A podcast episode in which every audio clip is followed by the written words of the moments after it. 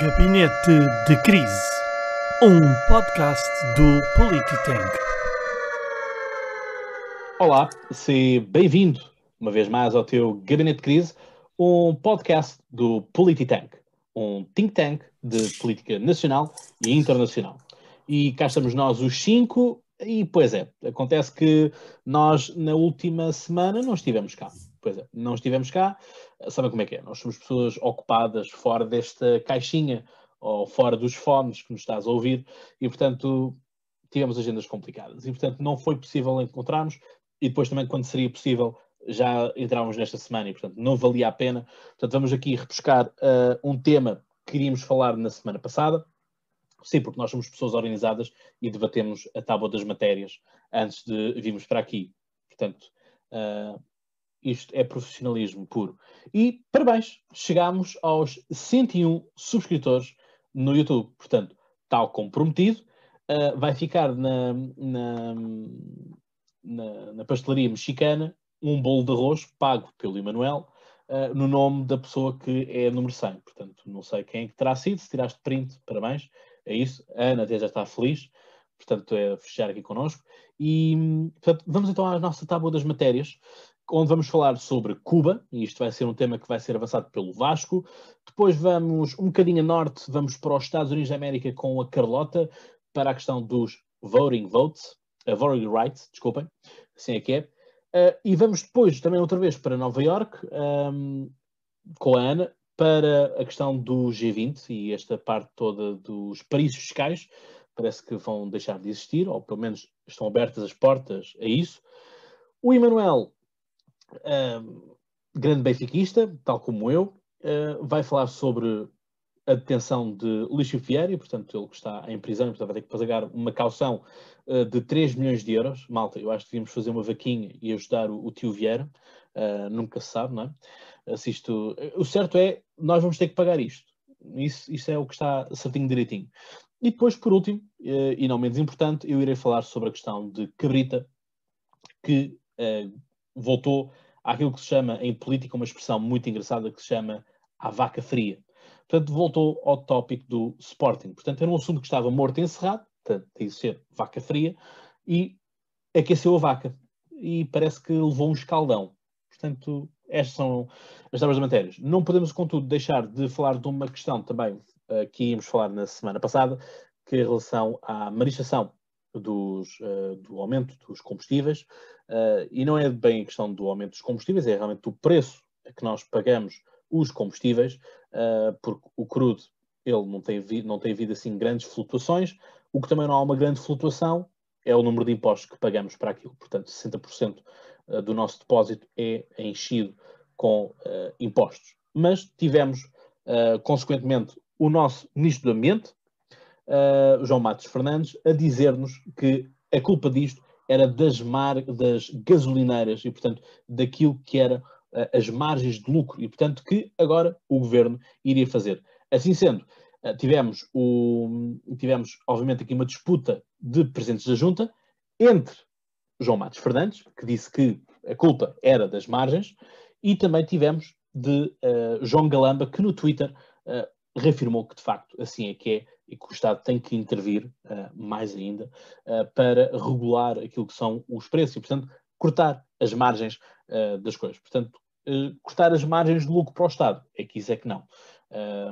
porque senão não é possível pagarmos a este maior governo da, da história. Portanto, foi assim os nossos presidentes da Junta.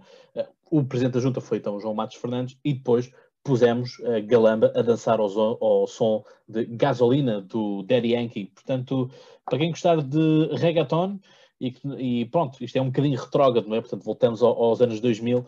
Um, vamos aqui ouvir esta, esta gasolina, portanto, podem ver, está muito bom. Vão ao Instagram, portanto, se não segues o Instagram do, do Polititank, segue, vale a pena.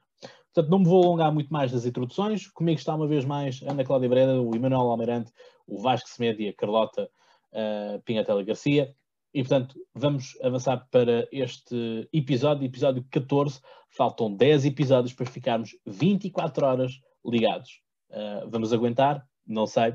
é um desafio que vais ter que nos acompanhar. e, portanto, meus senhores e minhas senhoras, obrigado por uma vez estarem aqui, desta vez com as agendas mais libertas. Uh, Vasco, vou então começar contigo.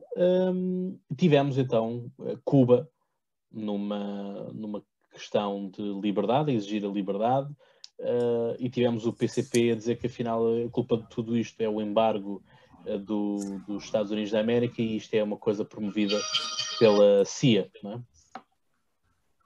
Sem dúvida. Uh, portanto, isto para os comunistas será sempre uma questão provocada pelo imperialismo norte-americano e, portanto, a culpa nunca, nunca é dos regimes tirânicos um, ehm, de, que, de que estes povos um, ehm, estão cativos, digamos assim. E, portanto, curiosamente, Cuba, uh, tal como nós, teve, chegou a ter a pandemia controlada a uma determinada altura, só que. Um, ehm, em, cerca em, em, meados de junho deste ano. Um, estão a ouvir? Ótimo.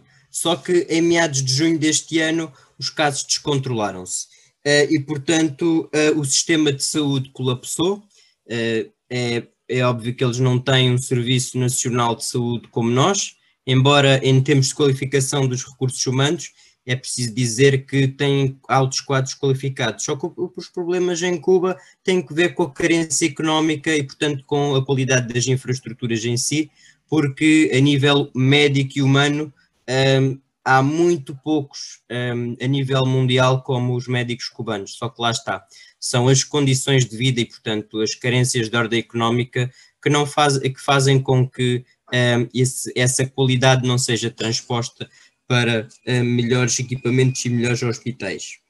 Uh, e, portanto, um, ehm, também houve uma escassez de medicamentos, um aumento da inflação e, portanto, o clima económico em Cuba foi-se arrastando e agravando uh, ao longo destes últimos meses e, portanto, um, ehm, escassearam recursos básicos, medicamentos, alimentos e a população começou a desesperar.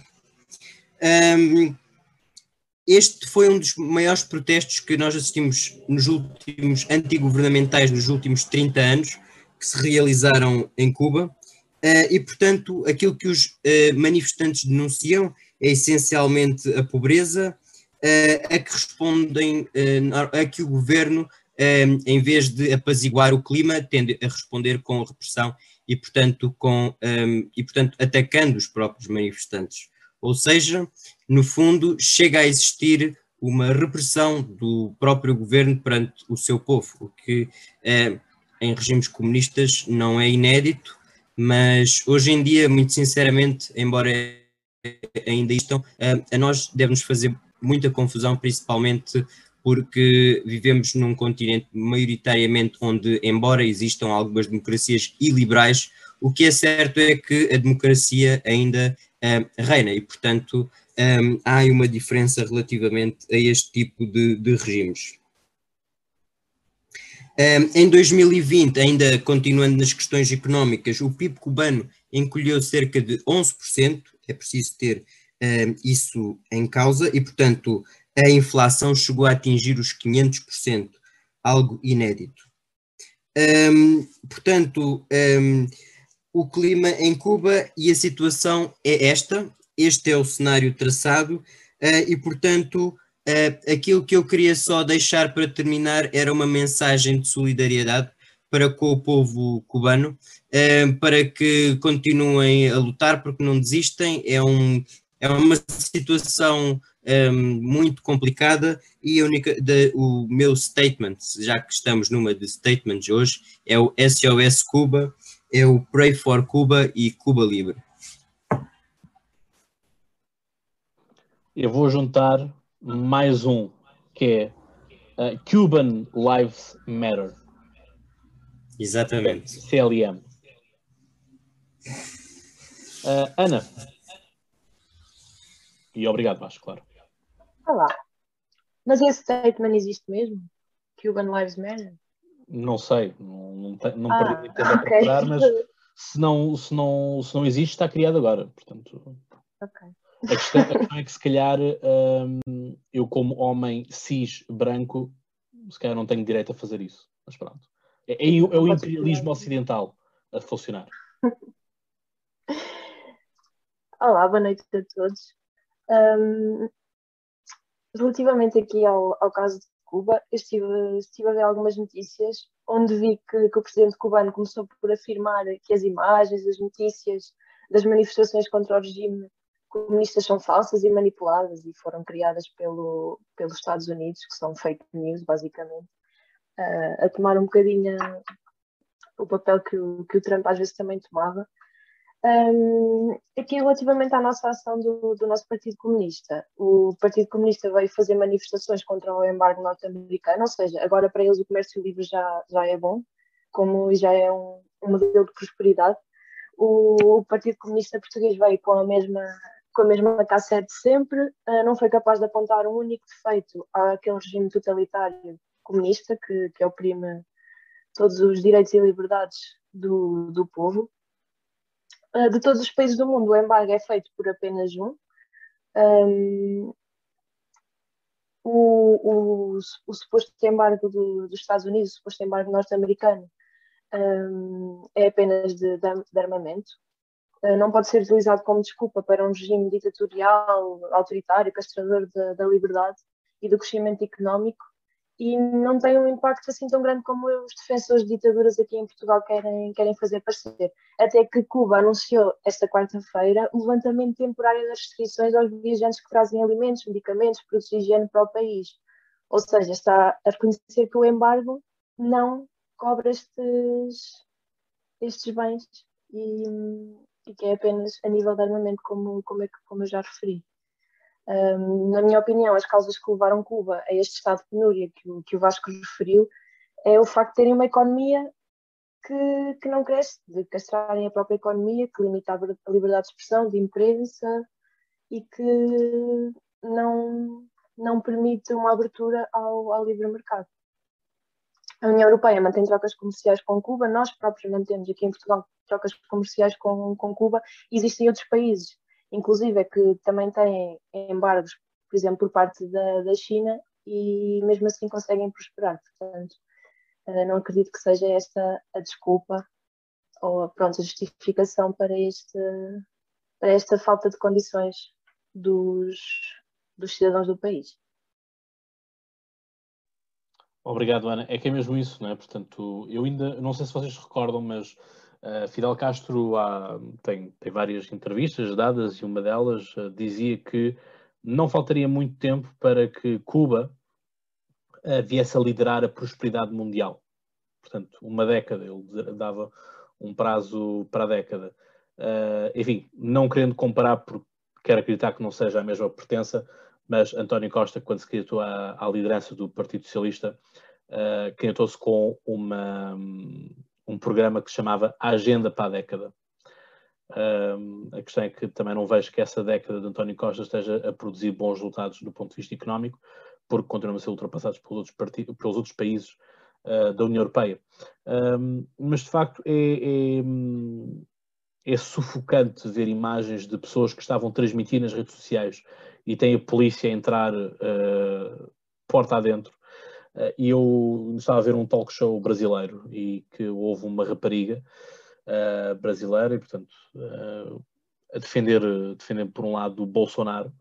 Um, quando, ela estava, quando o pessoal no Brasil fala que o Bolsonaro é um ditador e tudo mais, e ela estava a dizer que é tudo bem, as vezes que gozaram com o Bolsonaro pelo ter levado a facada e, e pedir-se a morte, e nós tivemos inclusive deputadas do Bloco de Esquerda aqui a pedirem a Santo António Uh, portanto, a laicidade do Estado já não existe, um, por assim dizer. Portanto, pede a Santo António a morte do, do Nuno Melo e, da, e do, do, Bolsonaro, um, e, portanto, não há estas perseguições políticas.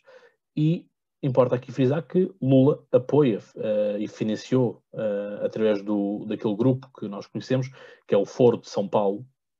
Este grupo, Foro de São Paulo, era financiado, inicialmente, o grande bolo pela, pelo qual eram financiados os partidos de esquerda e de extrema-esquerda, um, era o RSS. Portanto, deixou de ser o RSS e passou a ser o Brasil e a Argentina a financiarem uma boa parte durante algum tempo, o Brasil à cabeça, claro. Um, portanto, é isto, ou seja, uh, a liberdade no mundo não está toda ela garantida. A nossa solidariedade, obviamente, para com, com o povo cubano, que deve ser livre de escolher aquilo que quer, de forma livre, ou seja, não é, uh, não é como Jerónimo de Souza disse que uh, alguém tem dúvidas de que a Venezuela é uma democracia. Não me parece que a Venezuela seja uma democracia quando as eleições de facto não são livres, uh, porque senão também podemos dizer que Salazar também era um grande democrata quando disse que em Portugal iam existir eleições livres, como na livre Inglaterra. Portanto, uh, termino com esta citação para dar uh, à Carlota a palavra, porque vai-nos falar aqui de um hot topic, como se costuma dizer, que são de, das eleições americanas. Os republicanos uh, é algo que fazem disto de bandeira há muitos anos, que são os voting rights portanto, os direitos ao voto. Boa noite. Uh, bem, a, palavra, a própria expressão voting rights é, já é muito tendenciosa e um bocadinho enganadora, porque não, não, é, não se trata propriamente de retirar direitos a ninguém, nem de acrescentar direitos a nada nem a ninguém. Trata-se de certas regras que pretendem ser alteradas à volta do sistema de votos nos Estados Unidos da América.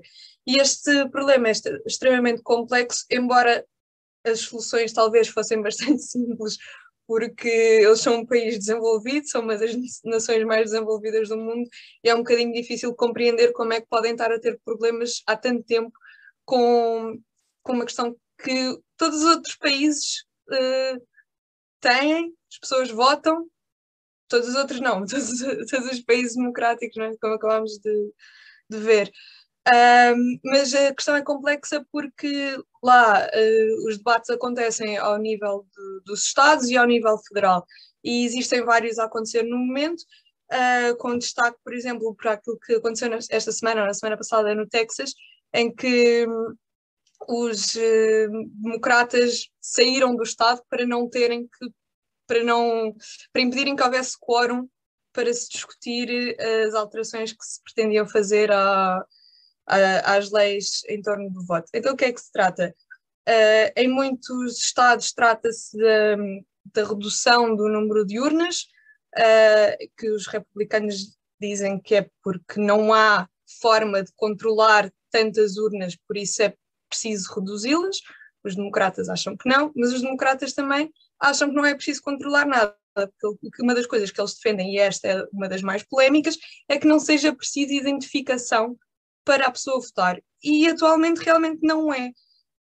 Um, o que, e, e, fazem disto uma coisa uh, muito politizada e muito uh, carregada de, de racismo também, uh, porque o, um dos argumentos que utilizam os democratas é que se for obrigatório, se for obrigatório a pessoa identificar-se para votar, isso vai afetar desproporcionalmente a população negra. Uh, por, e depois o argumento contrário é, mas toda a gente pode ter acesso a uma identificação, toda a gente pode dirigir-se aos sítios onde isso é feito, uh, parece um bocadinho racista estar a dizer que, que a população negra não vai uh, conseguir ou querer ter, ac ter acesso uh, ao meio de se identificar para poder votar. Há, há outras questões também, uh, por exemplo, no Texas, querem acabar com o drive-thru, porque aparentemente lá é possível votar num drive-thru, um, e outras coisas assim do género que parecem um bocado caricatas aqui, e em que a única coisa que me apetece dizer é tenham juízo tenham um juízo. Em mais nenhum país do mundo, penso eu, há drive-thrus para votar e não é por isso que as pessoas deixam de votar. Um, as eleições lá têm outra particularidade que é acontecem ao dia... Só dizer-te uma coisa, que é, na Holanda, as pessoas votam durante a semana nas caixas de supermercado. Pronto. Validam através, validam através do seu cartão de cidadão e uhum. descarregam o voto logo ali. Só, só esta, esta há, há uma míriade de formas de fazer as coisas não, não me parece que seja preciso uh, estar, com, com, estar a complicar tanto uma questão que não é assim tão complicada. Em todos os países as pessoas têm que se identificar para votar, não, não, não parece que isso seja tão complicado. Eles podem, conseguem pôr um homem na lua na década de 60 e em pleno século XXI. Não conseguem arranjar forma de toda a gente ter um BI ou o equivalente a um BI. E ainda por cima, eu acho que a percentagem de população que não tem identificação é para aí 11%. 11%. E depois o que é que acontece? Acontecem coisas como aconteceram nestas eleições, em que é extremamente fácil desacreditar e dizer que houve fraude. É, é muito fácil. Uh, eu vi vários vídeos em que um dos vídeos era um rapaz que chegou ao sítio onde ia votar, chegou à boca da urna, disse que era o Marshall Mathers, para quem não sabe é o Eminem, e deixaram-no votar como se ele fosse o Eminem. Ele depois acabou por não votar, tipo, diz, ah, esqueci de uma coisa no carro, foi-se embora. Uh, mas isto é possível e isto acontece. Se isto realmente, como o Trump diz, mudou o, curso, o resultado das eleições, não sei, duvido. Ou se calhar não duvido, não, não faço ideia, mas não interessa. A questão é que pode. They stole us the election. We're gonna recount, recount the votes, stop the votes, it's illegal. E os democratas, pronto, só para terminar, os democratas fazem disto uma questão racial quando não é, e eu acho que isso é vergonhoso. Eu também vi vídeos de protestantes uh, à porta de um edifício qualquer, de um estado qualquer, a protestar pelos seus voting rights, eram maioritariamente negras, essas pessoas que lá estavam a protestar pelos seus voting rights. Ah, porque uma das coisas que dizem é, ah, que as pessoas não podem faltar ao trabalho para ir buscar uma identificação. Ah, olha, eu digo que tiveram ali no protesto tinham feito isso. Ah, só para terminar, outra das coisas é que eles votam num dia de semana, uh, porque lá uh, o dia foi marcado já há muitos anos uh, e é uma terça-feira, penso eu, para as pessoas poderem viajar na segunda, porque é um país muito extenso, para as pessoas poderem viajar na segunda e não, e não pode ser ao domingo, porque domingo é o dia do Senhor, é o dia de ir à missa. Bem, se calhar começavam por aí, começavam por eh, fazer um feriado naquele dia ou por mudar para o fim de semana, não sei, quer dizer, eu acho que quem quer votar, vota independentemente de ter que tirar uma folga naquele dia, organizar-se com os seus colegas de trabalho. Uh, e outra coisa que eles têm, eles têm o absentee vote. Nós, nem tem, nós não podemos pedir isso só por acaso, só porque queremos. Eles podem pedir sem justificação nenhuma, não precisam justificar, podem simplesmente pedir. Portanto, quem quiser votar, pode votar, não, não tem nada a ver com isto. Obrigado, Carlota. Uh, bom resumo. Eu aqui só quero acrescentar o seguinte, que é uma das questões também uh, levantadas aí uh, pelo, pelos afrodescendentes, é a questão de haver uma supressão, uma vontade dos brancos de, de, fazer com que estes afrodescendentes não votem, porque quando tu és condenado uh, à prisão, perde o teu direito eleitoral durante X anos. Um, ora, ninguém tem culpa que a maioria dos crimes praticados sejam por afrodescendentes uh, ou afro-americanos, ou quer que seja que queiramos chamar, porque isto, as nomenclaturas estão sempre a mudar. Mas é, mas é uma questão dessa. Um branco também perde os seus direitos ao voto uh, quando, quando assim é. Tem havido bastantes movimentos uh, também nessa questão. É de um paternalismo de extremo, porque... isso estás a dizer também, é de um paternalismo extremo. Sim, uh, mas é o que temos, né? portanto, são, são as coisas como são, e eu acho muito piada falar desta parte do racismo, uh, quando na década de 60 e 70 os republicanos lutavam ativamente, portanto, eles é que são os maus da fita, os republicanos, uh, quando os republicanos lutavam para que justamente os afrodescendentes, os afro-americanos conseguissem ter direito a voto, eram os democratas que diziam que não, porque eles não tinham capacidades pensantes uh, para tal. Portanto, viraram o jogo, é isso. Não depois também viu... Continuam a achar que eles não têm capacidades pensantes, não, não conseguem não cometer crimes e não conseguem ir buscar uma identificação. É isso que eles acham, só pode.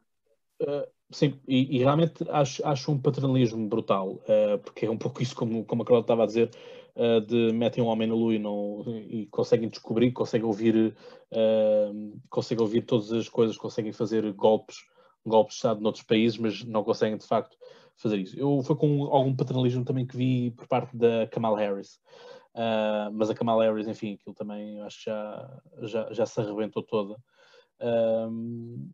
quando, quando enfim, dizia que os, o, toda, todas as pessoas que quisessem entrar na, nos Estados Unidos da América eram, um, eram bem-vindos, mas depois tem umas aquelas declarações a dizer do not come. don't do the path, do not come. Uh, enfim, é surreal, mas desta vez foi a questão de nós não podemos obrigar as pessoas, nem toda a gente tem Xerox em casa, e ela usou mesmo a palavra Xerox. Uh, portanto, nós, nem toda a gente tem fotocopiadores em casa e não podemos. As pessoas no interior dos Estados Unidos da América não têm fotocopiadoras. Um, é assim, eu não sei como é que é nos Estados Unidos da América, mas uh, aqui em Portugal conseguimos comprar nova, uma fotocopiadora em promoção facilmente, elas estão sempre em promoção, por 30 euros, 40 euros nas lojas de, eletrodomésticos. Portanto, não sei se calhar viver na América, na, na, em Portugal é de facto muito melhor do que viver nos Estados Unidos da América, não sei. Mas a questão é que isto é um gasling completo, porque um gaslighting, uh, porque aquilo que nós temos uh, é um paternalismo que é, por um lado, o Estado é que tem que cobrir isto tudo, por outro lado, não, não, o Estado não, não se quer meter na vida das pessoas, que isso é que é o papel dos republicanos, uh, que são tradicionalmente liberais e conservadores e tudo mais, mas é sempre a ideia de que o Estado abstém-se, o Estado não vai lá para dentro, e portanto não tem nada a ver com isto. portanto, acho um pouco que há um plot twist qualquer, não sei. E Manuel, o que é que tu tens a achar sobre isto? querias ir para os Estados Unidos da América, tipo Texas, coisa assim de género. Eu acho, que, eu acho que a Carlota iria adorar uh, no Texas, porque, enfim, eh, certamente iria andar de restaurante em restaurante à procura do melhor molho barbecue, sempre. Eu, eu adorava, está na, tá na bucket list. Não sei porque é que disseste de Texas, se calhar achas que eu sou um hillbilly, mas pronto, tudo bem, opiniões. A questão é, não, fora de, fora de brincadeiras, porque o assunto é sério eu acho que não, não, não, isso que tu fizeste agora não concordo muito, puxar o argumento histórico de que foram os republicanos que lutaram. São outros tempos, outras mentalidades, ainda bem que lutaram, ainda bem que as pessoas podem votar, devem todas as pessoas poder votar. Como é óbvio, estamos todos seres pensantes, uns mais que outros, mas isso não nos inibe de votar. Não é? Esta é a primeira ideia que eu queria deixar. Há mais problemas, uh, queria deixar aqui dois pontos diferentes do que a Carlota disse, para não estar a repetir o que ela disse. Um, há outros dois problemas que têm a ver com um, os que ela falou ali de raspão, os absentee ballots, portanto, que também é um problema grave, porque os absentee ballots nem sequer têm que ser eh, requisitados, portanto, são mandados aos magotes para, para, para, para todos. Há, há também um espírito de Jeová em que os recenseadores vão casa a casa perguntar eh, se o senhor quer votar, o senhor quer votar, vai votar em quem. Há também a suspeição sobre os poll voters, portanto, os, os, as pessoas que estão a contar os votos, que alteram votos, se alteram votos, se têm essa capacidade ou não, e eu acho que isto só favorece, só favorece os discursos dos lunáticos, tudo isto. Portanto, isto resolvia-se com uma coisa muito simples, que era um cartão do cidadão. Toda a gente tem, acabou. Pronto. Não, não estou a perceber qual é o problema, não sei porque é que isto é um problema racial. Não sei porque eu, como considero, uh, e peço desculpa agora, mas vou ter que dizer isto mesmo assim. Eu, como considero os negros pessoas, não estou a ver porque é que estamos a discriminar a, cor, a, a raça em favor de uns ou contra os outros. Quem perde, quem perde os direitos, seguindo o que o Cláudio disse, quem perde os direitos são pessoas, seja elas de cor forem, uh, quando, quando cometem os, os crimes, e isso eu também não acho, eu por exemplo, não concordo com isso. Não acho que uma pessoa deva perder o seu direito de votar porque cometeu um crime, não, não tem nada a ver uma coisa com a outra. Uh, quer dizer, os maus não podem votar. Uh, isto, é, isto é uma mentalidade um bocadinho Marvel demais até para os Estados Unidos. Uh, outra coisa que eu queria deixar é que pelo que vi, há montes, eu vi isto no site do, do, do governo dos Estados Unidos, há muitas maneiras de te identificares com uh, birth certificates, com social security cards, com bank statements, com utility bills, podes te identificar com a conta da eletricidade, com o extrato do banco, uh, não tem que ser uh, a carta de condução ou, ou um passaporte. Portanto, há mil maneiras de nos identificarmos, mil. Coisas que aqui nem sequer são aceitas. Portanto, e por isso. Mas isso é parte do problema, porque eles agora querem que seja como uma identificação que tenha uma fotografia. Não, não, não, sim, sim, eu ia dizer isso. Ia... Agora, ah, ok, ok, desculpa, desculpa. Não, não, não foi mal. O problema é uh, a tal fotografia. Isto resolve-se. Isto resolve-se, como eu disse, quer dizer, não estou a perceber, e eu acho que estão a fazer de propósito, para ser mais uma questão, para lançar, para dividir a América mais uma vez. E infelizmente os, os democratas não souberam mais uma vez lidar com o problema de, de forma decente e entraram no jogo político e, portanto, fizeram essa coisa muito democrática que é, se a gente não lá tiver, ninguém fala sobre o assunto.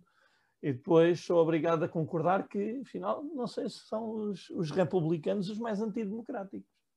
Pronto. E eu não sou propriamente apoiante do senhor, do senhor Trump, nem dos republicanos, mas realmente há coisas que, eh, como é que dizer outro, não há nada como realmente. E, portanto, os factos são os factos e, e eu acho que a verdade é que se toda a gente for tratada de forma igual, toda a gente terá igual direito. Isto não é uma coisa muito complicada de perceber. Agora, como é que se faz isso a nível estatal? Parece-me que é o maior problema, é a nível estatal, cada um tem as suas regras. Talvez unificando as regras. Seria uma boa maneira de começar. Eu sei que a mentalidade norte-americana não é essa.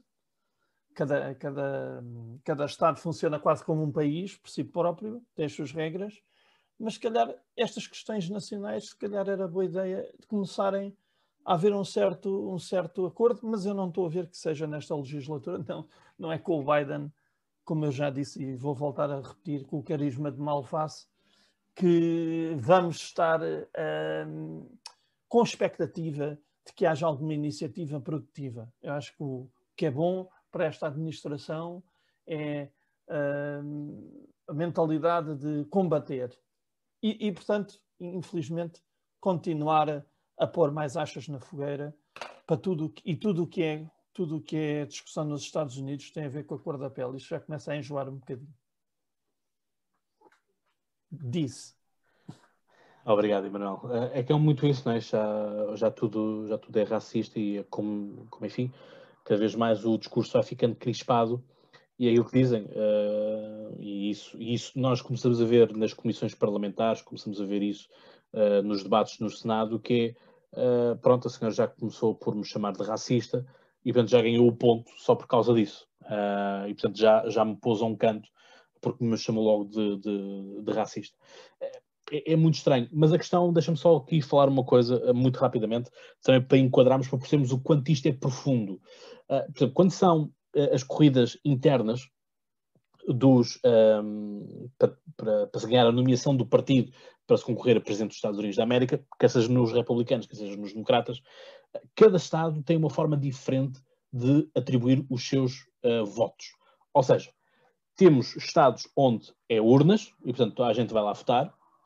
Temos lá uh, outros Estados em que se chama, ou seja, faz-se um apelo quase tipo, imagina aquela cena dos Simpsons, não é? Que tem lá o, o Mayor uh, a falar e tipo, oh, are in favor, say aye, say no, say nay, coisa assim do género, não é? E o pessoal vota uh, muitas vezes, tipo, às vezes só pelo barulho uh, que fazem na sala.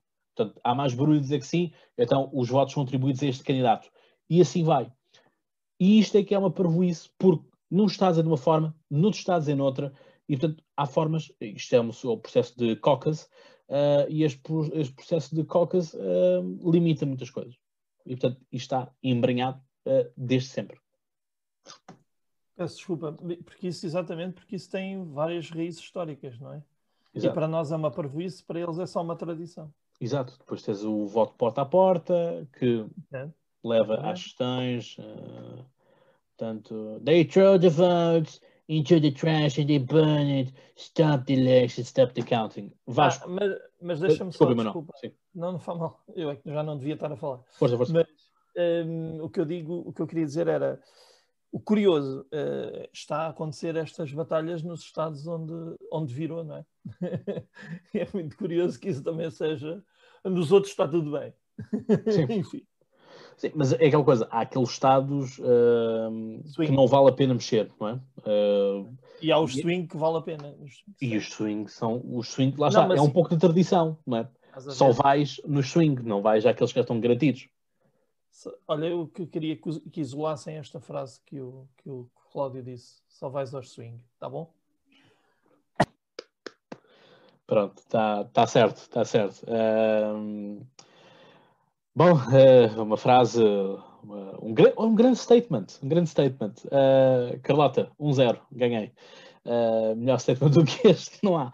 Uh, involuntário ainda por cima. Uh, mas bom, aquilo que também é importante nós olharmos para isto é, é que o próprio sistema de atribuição do número de mandatos, porque lá está, porque o que nós temos depois são os grandes eleitores e temos estados que valem mais do que outros. A Califórnia vale 55, o Iowa vale, vale apenas 6, o Connecticut vale 7, por aí vai, não é? E a Pennsylvania vale 20 e o Ohio vale 18. Um, Nota-se que eu jogo muito aquele jogo, não é? De ganhar a Casa Branca. Uh, um, mas é isto, isto próprio já está desatualizado, ou seja, há coisas que deviam ser proporcionais uh, em termos de quilómetros quadrados e densidade populacional há estados que valem muito e já não têm o mesmo número de população há, muitos, uh, há muitas décadas. E, no entanto, os votos não são porque os, os, democratas não querem abdicar daquele blue state que está sempre garantido, portanto não mexe, e portanto acabam por entrar em, uh, compactuam com isto porque os republicanos também têm aquele red state que também não vai mudar. Uh, mas vemos que, por exemplo, o Texas já está a ficar pintado mais azul. Era algo que não se estava à espera o Alabama também está a ficar mais azul. Uh, e é isto. Vasco, é agora. Porque a malta está toda a fugir da Califórnia. Porque o pessoal está todo a fugir da Califórnia, agora, é um swing agora sim. Portanto, esta, esta questão dos, dos voting rights ou da lei dos direitos dos votos, como nós queremos dizer, é só para, só para dizer que eu, na, na questão da Carlota, se, se me tiver aqui a referir a alguma coisa, é que eu fiquei sem, sem conseguir ouvir parte do, do, discurso, portanto vou ter que ouvir depois quando tiver a voltar a, a ouvir a gravação do. Mas esta questão de, dos voting rights ou da lei dos direitos de voto, nós não podemos vê-la uh, sem uh, perceber o contexto daquilo que foi, uh, portanto, a divisão norte-sul e, portanto, a questão dos, dos, direitos dos negros ao voto, mas também há a questão da segregação racial e, portanto, a visão de que hum, haviam grupos claramente que achavam que os negros não, não tinham as mesmas capacidades do que os brancos, uh, o mais conhecido deles talvez seja o Ku Klux Klan, uh, e portanto que promoviam formas discriminatórias e de divisão acreditando naquilo que era o, o, o, darwinismo social, não é? Portanto, uh, o, o, racismo visto como uma forma de darwinismo social, não é? Portanto, um, ehm, em que a segregação era vista de acordo com as leis da natureza, da forma como eles, portanto, viam essa situação. Um, ehm, o que é certo é que uh, até há bem pouco tempo, ou por exemplo, até à década de 50, um, ehm, a entrada nas Forças Armadas dos Estados Unidos os negros e os brancos eram separados por quartéis. Era proibido uh, aos negros, por exemplo, ascender um, eh, a alguma patente oficial, uh, por exemplo, em áreas como os autocarros, as, as, salas de atendimento, as lavanderias, os parques e filas para serviços públicos, além de escolas e faculdades, havia uma segregação, uma autêntica divisão, portanto, entre brancos e negros. E, portanto, um, esta lei dos direitos de voto foi importante porquê? Foi importante porque colocou fim um, a uma série de práticas eleitorais discriminatórias um, decorrentes precisamente desta segregação racial nos Estados Unidos. E, portanto, isto foi uma forma de acabar com as práticas discriminatórias. Obviamente, não vão deixar de existir crimes de ordem racial, eh, não vai deixar de existir a discriminação. Porquê? Porque isto é uma questão estrutural já nos próprios Estados Unidos.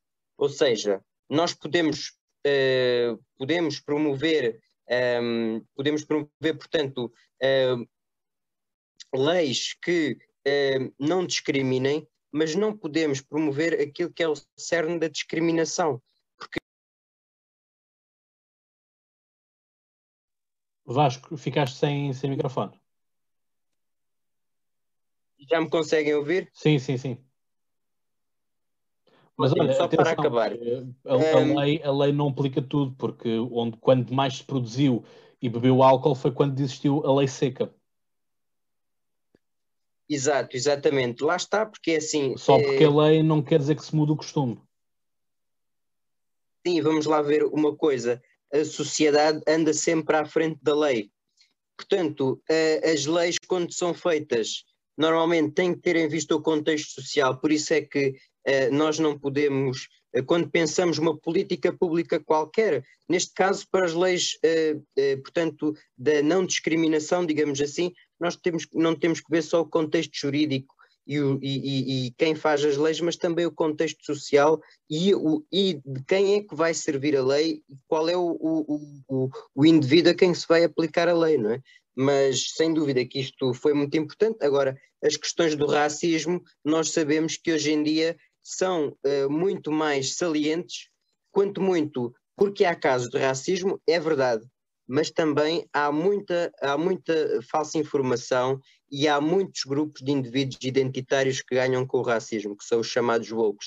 À esquerda e à direita, eles andam por aí e, portanto, é preciso ter cuidado com isso. É preciso ter cuidado de saber o, e, e perceber o que é que realmente são casos e mortes com motivações raciais e o que é que depois é propaganda desses grupos que andam por aí, que dizem defender o conceito de justiça social, mas que não mais fazem Ehm, do que, eh, portanto, serem umas autênticas bocas de alpergata e andarem com, com, com esses statements na, na boca que depois, eh, na prática, efetivamente não se refletem em políticas nem, um, nem um, um maior bem-estar para estas populações negras. Obrigado, Vasco. Um, avançamos para o próximo tema? Muito bem. Uh, bem, uh, vamos para o próximo tema que uh, vamos como eu disse, vamos para Nova York, portanto, vamos para a OCDE. Um, Ana, vão acabar os paraísos fiscais? E estamos a ser todos uma camada de iliberais em que estamos a meter-nos no, no mercado? Sim, a tentar regular o mercado. Ao que parece está, está a ser discutida e tem sido discutido pelo, primeiro pelo G7 e agora pelo G20 a proposta de uma de implementação de uma nova e única ordem tributária mundial, onde querem implementar uma taxa mundial mínima de IRC de pelo menos 15%. Um, é um, são regras, não é só este, IRC, são outras regras também de tributação das empresas transfronteiriças, uh, para travar ou tentar travar o desvio de impostos para países com tributações mais baixas, os chamados paraísos fiscais. Uh, com este patamar mínimo de IRC, uh, aquilo que foi referido foi mesmo tentar travar que, que, que as grandes multinacionais uh, más da fita, como a Amazon, a Google, Facebook, uh, ou outros gigantes como estes, paguem essa taxa mínima independentemente do local onde estão estabelecidas. Um, não sei se, se isto será uma forma de gerar um sistema fiscal mais equitativo, um, onde estes países vão deixar de, de, receber parte dos lucros através dos impostos gerados pelas empresas destes países. Um, não sei se irá erradicar mesmo o caso dos paraísos fiscais, uma vez que nem todos os países estão de acordo. O caso da Irlanda, que é, que é considerado um paraíso fiscal, onde sedes destas grandes multinacionais está presente, a Irlanda não concorda com esta com a implementação deste, desta nova tributação.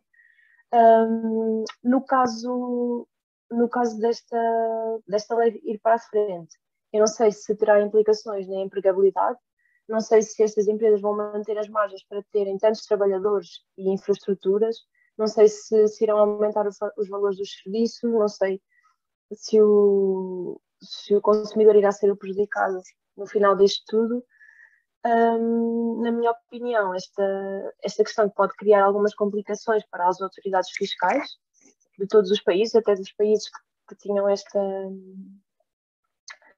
Que eram chamados os paraísos fiscais, e também poderá pôr um bocadinho em causa a soberania do, dos países. Um, portanto, não sei até que ponto é que será bom ou mau. Deixei aqui aberta esta questão. Bem, isto aqui uh, depende muito dos posicionamentos que cada pessoa tiver, não é? Uh, se é mais, mais libertário, uh, no sentido de ser uma coisa muito mais tipo fuck the feds, não é? E portanto que, que, se lixem também as, as, um, as, limitações. Mas a questão é que tinhas realmente um, sítios, e continuas a ter, porque isto, há sempre forma de darmos a volta à coisa, em que basicamente eram, eram brincadeira para, para as empresas. Não é? E nós vimos o problema que também na altura foi com a Apple uh, e, e, a Irlanda. Né? Portanto, recordam-se disso e também que foi uma das coisas que contribuiu para a crise que também a Irlanda teve na época. Né? E, portanto, houve também muitas empresas a, sair, a saltarem fora e, portanto, isso também acabou por, por contribuir um bocadinho para o, para o fundamento da fundamento uh, da, da, da economia uh, e, portanto, da sua recuperação, consequentemente. Mas está, a questão é que todos nós sabemos que existe a Suíça, existem Liechtenstein e coisas assim da vida, que são as coisas. Agora, o que isto permite é que os países, as empresas possam continuar a ir para, para esses países, mas nos países onde estão vão pagar mesmo os impostos. E nós vimos o que aconteceu, por exemplo, aqui também com o nosso Pingo Doce, que ora se transfere para a Polónia, ora se transfere para, para a Holanda, para não pagar os impostos cá. Portanto, eu acho Mas que. Isso acaba por trazer vantagens. É um dos maiores empregadores que nós temos aqui. Um, por exemplo, este ano teve, os lucros que teve distribuiu para os trabalhadores, trabalhadores todos, quer sejam repositores de caixa, de, de prateleiras, como operadores de caixa, distribuíram por todos os trabalhadores em, em, em igual, por igual.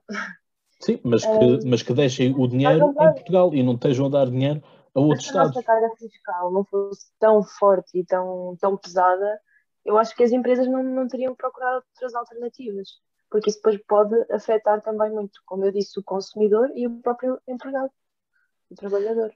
Sim, verdade, mas eu não, eu não, não acho que faça sentido eu estar a operar num sítio e pagar impostos noutro. Entendes? Oi, espera aí, espera aí que temos temos, se eu tivesse uma empresa, acho que podia pagar menos impostos. Houve, a questão é do sistema fiscal. Nós não temos um sistema fiscal é atrativo. Espera aí que temos crise e quem carregou no botão de crise foi a Carlota. Nós não nos podemos esquecer que o botão existe. Queremos claro. intervir, temos que carregar no botão. Ele está aqui, está aqui. Não, era só para dizer uma coisa que é, mas ah, o IRC... Não é crise verdadeira. Não, é, é, é. É, é mas é, é só num pormenor. O IRCK não é 15%, é 30%. Portanto, isso. Eh, eu, eu, concordo contigo em tudo o resto. Um, só que não se aplica. Acho que essa fasquia aqui não se aplica, porque lá está, é muito mais pesado. Não quer dizer que se fosse 15, se calhar se fosse 15 isso podia acontecer na mesma, percebes? Mas eu, mas eu concordo contigo. E depois não precisas me passar a palavra, Cláudia, porque vou só vou acabar por aqui. Concordo contigo no sentido em que não sei se isto é bom ou mau, também no sentido em que hum, pode prejudicar a competitividade de países mais pobres. Não se aplica no nosso caso, porque apesar de sermos um país pobre, temos um IRC altíssimo. Mas para outros países pode prejudicar a competitividade e lá está, como tu disseste, a empregabilidade, etc. Agora, se não, está, se não estão a operar naquele país, então não devem poder estar lá registados. Aí porque a questão é essa, é que tens muitas Googles e coisas assim da, da vida uh, que fazem isso. Portanto, uh, tem um escritório que só lá vai a senhora da limpeza uma vez por semana uh, picar o ponto e limpar os pós para, o, para os mas, servidores. Mas para tu resolveres isso, mas para tu resolveres isso, podes simplesmente arranjar um, não é simplesmente porque não seria simples, um mecanismo de perceberes em que país é que as coisas estão a operar e em que país é que estão registadas. Não precisas de fazer uma flat rate para combater isso. Ah, flat tax já pode ser, mas flat rate já não. É, mesma coisa, tipo, não precisas. Double standard. Eu, é, mas não foi isso que eu disse, não foi isso que eu disse. Está bem, mas, mas estou-te a picar com essa questão, que liberais a favor da flat tax, mas flat rate já não. Não estou a perceber onde é que tu queres chegar. O que é que é flat tax? ver, uma aplicação de impostos mas, mas, de, mas de são países diferentes. Sim, Sim, então, mas é, o IRC um país... um imposto. Está bem, mas, mas são países diferentes é e é para os países poderem competir uns com os outros. Estás, não podes, não podes, não é não podes, estou a, dizer, estou a fazer aqui o outro lado, que é, vais, ter, vais fazer uma flat, uma flat rate ou um flat tax para países que têm contextos completamente diferentes. Uma coisa é teres uma flat, um flat tax tipo, dentro do mesmo país. Sim, mas por isso é que o pessoal ora assina, ora não assina o acordo. É que isto é um acordo para ser assinado. Sim, tudo bem, tudo bem, tudo bem. Estou só, só a dar a outra sim, perspectiva. Sim. Sim, eu também Porque lá está, eu comecei por dizer, eu não sei se isto é bom ou não, não sou economista, não faço ideia. Sim, sim, sim, na boa. Oh, estamos aqui a discutir, estamos aqui, estamos aqui a tintincar, não é? Portanto, isto é um, já que é um think tank, uh, convém, que, convém que assim seja. Uh, porque lá está. Uh, é toda, toda esta componente leva-me a fazer uma pergunta que é, já temos um, um governo da nova ordem mundial? É que parece que estamos a caminhar para lá também, não é? Isto, a, a quantidade de vezes que usaram essa expressão assustou-me. Exato, exato, concordo. Concordo plenamente uh, contigo. Um, bem, mais ninguém tem nada a dizer sobre isto? Não. Vamos passar então ao próximo tema. Um, pronto, isto, as pessoas, as pessoas revelam as suas cores em momentos, em statements, não é? portanto, que, que importam. Ó oh, Vasco, não, não vamos falar do Porto. Uh, isto é uma coisa que eu e o Manuel vamos falar do Benfica. Quer dizer, vamos falar do Benfica e não vamos falar do Benfica, é? porque a questão aqui é, é um pouco isto uh, que, que nos importa de, de termos a linha de conta, que é onde é que começa o Benfica, onde é que acaba o Benfica, onde é que começa, porque isto foi uma das questões que o uh, Luís Chico Vieira falou, no, disse na comissão parlamentar, que é, só me estão a fazer isto porque eu sou, um, ehm, sou, do, sou presidente do Sport Lisboa Benfica. Uh, e, portanto, se calhar se ele fosse um outro empresário qualquer, empresário, uh, tem, aliás, a cela onde ele esteve a dormir foi construída pela sua empresa de construção. Há uma ironia da vida uh, surreal, não é? Sócrates inaugurou campos de justiça, vai lá parar. Uh, Vieira, a mesma coisa com, com esta questão toda um, da, da Polícia Judiciária. Enfim, uh, é um pouco isto. Isto, obviamente, tem réplicas naquilo que é a instituição Sport Lisboa e Benfica. temos um presidente, entretanto, o Luís Vieira já se demitiu, já entregou a sua carta de demissão, porque ele estava suspenso, presente suspenso, se ele quisesse voltar, voltaria. Temos agora Rui Costa a assumir as coisas.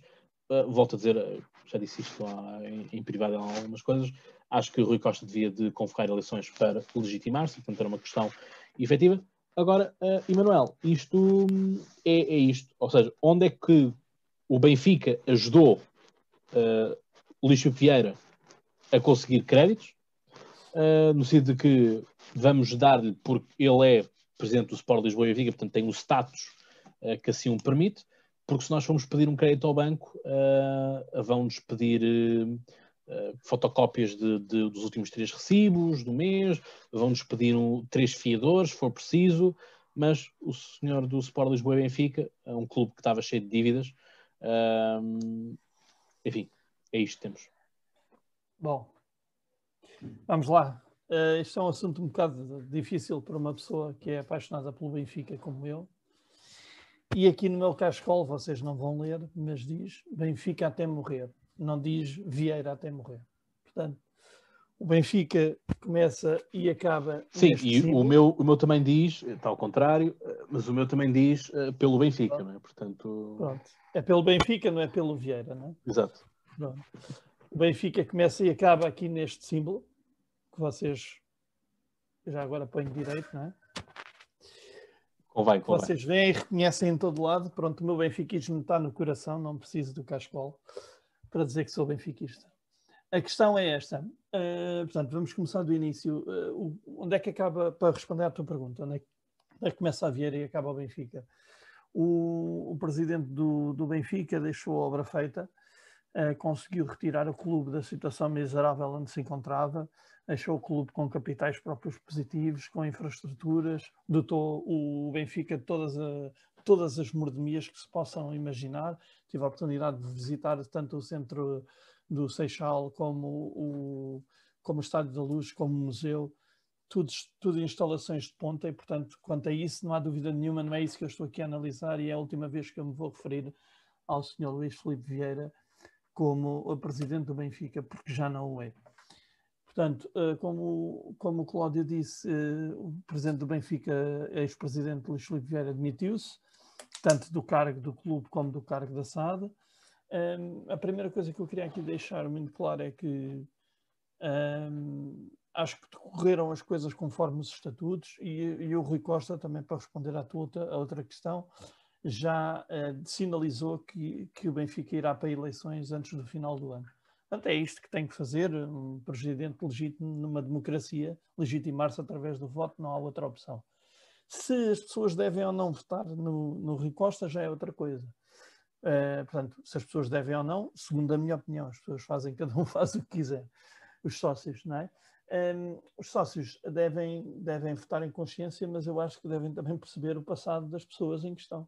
Porque de repente ninguém, se calhar ninguém estava lá, se calhar ninguém assinou contratos. Uh, eu não sei se já ouvi o Ricardo Araújo Pereira dizer isto e concordo. Se as pessoas são coniventes, são condescendentes ou se são totós. Mas qualquer um dos três uh, não é um bom cartão de visita para ser presidente do meu clube. Portanto, hum, não, não, não estou a ver, gosto muito do Rui Costa como jogador, deu muitas alegrias, mas isto é, é uma coisa demasiado grave e que tem, e tem responsabilidade, porque há responsabilidade paralela, não é? Uh, e, e, as pessoas são responsáveis, as pessoas que estavam na SAD, e nomeadamente também o Rui Costa, são responsáveis pelos atos da SAD. Agora vamos ver Uh, eu estou um bocadinho cansado também daquela conversa do só se fala depois de transitar em julgado, porque assim, uh, se for assim, então uh, só gravamos programas quando tivermos todos vocês 60 anos e eu 89. Portanto, eu vou falar de, de, de, do, que, do que conheço. Portanto, foram, foram uh, libertados todos os, os arguídos uh, mediante calções diferentes, 3 milhões para o Vieira, 2 milhões para o seu amigo Rei dos Frangos, uh, 600 mil para o filho uh, do Vieira e 300 mil para o Bruno Macedo, que também é um agente de jogadores ligado, que era Porto, que era Benfica, enfim. E tudo, e tudo isto vai ser julgado. Aqui o que me parece importante dizer, e deixa-me recorrer aqui à, à, minha, à minha cábula, um, é que estes crimes são graves, um, tanto o crime de abuso de confiança, burla qualificada, falsificação, fraude fiscal e branqueamento, mas o que é mais grave nem, nem se tem nada a ver com o Benfica. O que é mais grave é que tem a ver com tudo o que tem a ver com o novo banco, tudo o que tem a ver com o chairman do Banco de Fomento, tudo o que tem a ver com, com essa parte da vida pessoal do senhor Luís Felipe Ferreira Vieira. E, portanto, estas, esta, segundo as informações que eu li na comunicação social, a dívida ascendeu a, a determinada altura a 760 milhões de euros. Portanto, eu vou deixar um, um, segundo para vocês pensarem, se conseguirem pensar em 760 milhões de euros. Uma pessoa. Pronto. E, e a coisa mais grave é que, e referindo-me também ao que o Cláudio disse, um, é que todas estas, todas este, este de operandi já vimos com o João Berardo. Portanto, reestruturação atrás de reestruturação, concede-se créditos e mais créditos. Portanto, quanto mais dinheiro. A lição a tirar daqui é para todos vós, para a Carlota, para, para a Ana, para o Vasco, para o Cláudio, é quanto mais dinheiro vocês tiverem de um banco, melhor. Porque eh, depois o banco não vai ser capaz de vos cobrar e para não registrar em paridade vai-vos emprestar ainda mais. Portanto, esta é a lição de economia que eu queria dar hoje, não sendo eu especialista em coisa absolutamente nenhuma. Mas acho que esta lição de economia nós já conseguimos tirar deste modus operandi deste, do, do pessoal da banca e um, das coisas mais graves que eu ouvi, tive a oportunidade de ouvir a, a, a Comissão Parlamentar de Inquérito ao Luís Filipe Vieira, foi ela admitir, foi ela admitir que era testa de ferro do Ricardo Salgado não é uma coisa que a gente todos, não, vocês agora, por exemplo, não caíram todos da cadeira com esta novidade, não é? Ficaram todos espantadíssimos. Ah, como é que isto podia ser? Pronto. Ele foi posto lá pelo BES, o BES tinha interesses no Benfica uh, durante muito, muito tempo. Uh, e, e, todas estas, uh, toda esta teia de interesses favorece o não remunerado presidente de, clube, mas remunerado presidente da SAD. Portanto, isto é tudo uma série de, de, de, de, processos que levaria aqui 15 dias a explicar e que eu não tenho tempo nem disposição uh, para o fazer. Um, todos nós pagamos uh, dívidas do Vieira, que foram, foram registradas perdas a favor do Estado, e, só para dar um lamirezinho, só da Imosteps, que é uma empresa imobiliária do Brasil, pagámos 45 milhões. Pronto, só. Pronto, portanto, cada vez que forem ao BES, se calhar vocês dizem, em vez de pedirem o dinheiro emprestado, dizem, olha, dá-me aí o que é meu, eu já paguei, dá só aquela parte que era minha, podes-me dar. Portanto, e depois veio aqui a atalho de foice, e para terminar, para não me alongar muito mais, a atalho de foice a situação do Sr. Vitor Fernandes, que seria supostamente o chairman, ou seria não, estava para ser, eh, o chairman do Banco de Fomento, não é? Foi implicado no caso por alegadamente ter uh, inside, por inside information, deixem-me usar esta expressão em, em, estrangeiro para ficar mais bonito, e estas uh, inside information levaram depois a, a que houvesse uma série de, de, de, investimentos e negócios para compra e recompra da tal dívida da, da Imosteps por parte de testas de ferro do Sr. Luís Filipe Vieira, normalmente, nomeadamente o seu, o seu amigo, uh, o Rei dos Francos, não é? Um, isto levou a que manchara, supostamente, a, a idoneidade do Sr. Vitor Fernandes, e o ministro da Cisa Vieira recuou imediatamente e disse que o Banco Fomento não podia ter este tipo de exposição, uma pessoa que ia liderar a aplicação dos fundos que vêm lá da União Europeia. O nosso histórico de, de execução dos fundos é, é completamente ridículo, convido-vos a ir ver os números. Uh, tem melhorado, mas começou, tem melhorado porque começou pessimamente desde, desde o tempo do, do falecido, o, o, vivo mais morto do mundo, no, no doutor, eh, professor doutor Aníbal Cavaco Silva. Um, e, portanto, vou deixar aqui uma pergunta, ou, com, ou duas perguntas, tanto de um lado e do outro da questão, que são as duas perguntas que eu queria deixar à vossa consideração. Será isto vergonhoso porque passou no crivo de idoneidade do Banco de Portugal, apesar destas ligações? Ou é ridículo que o governo vá atrás de suspeitas improvadas sobre esta personalidade, deixando, eh, tanto falando agora só do senhor eh, Vítor Fernandes? E já agora gostava de dizer que, porque acho importante que os nossos espectadores, eh, os, os que nos ouvem e os, os que nos veem todos, Portanto, idoneidade, eu fui consultar a Opera Ibera e diz que é uma qualidade de ser idóneo, a aptidão adquirida pela prática. Bom, eh, eu gosto de palavras, portanto, há isto. isto, a aptidão a ser adquirida pela prática, eu até tenho medo do que é que idoneidade quer dizer em português. Uh, porque a prática destes senhores todos idóneos uh, vê-se. A que a idoneidade só se consegue fazer com a prática, não é? Não, não, a minha praticar a idoneidade. É a minha, pois, mas a questão é que, pois, é o, é o, é o duplo sentido da palavra da, da, prática, não é? Tem a ver também com a tua prática.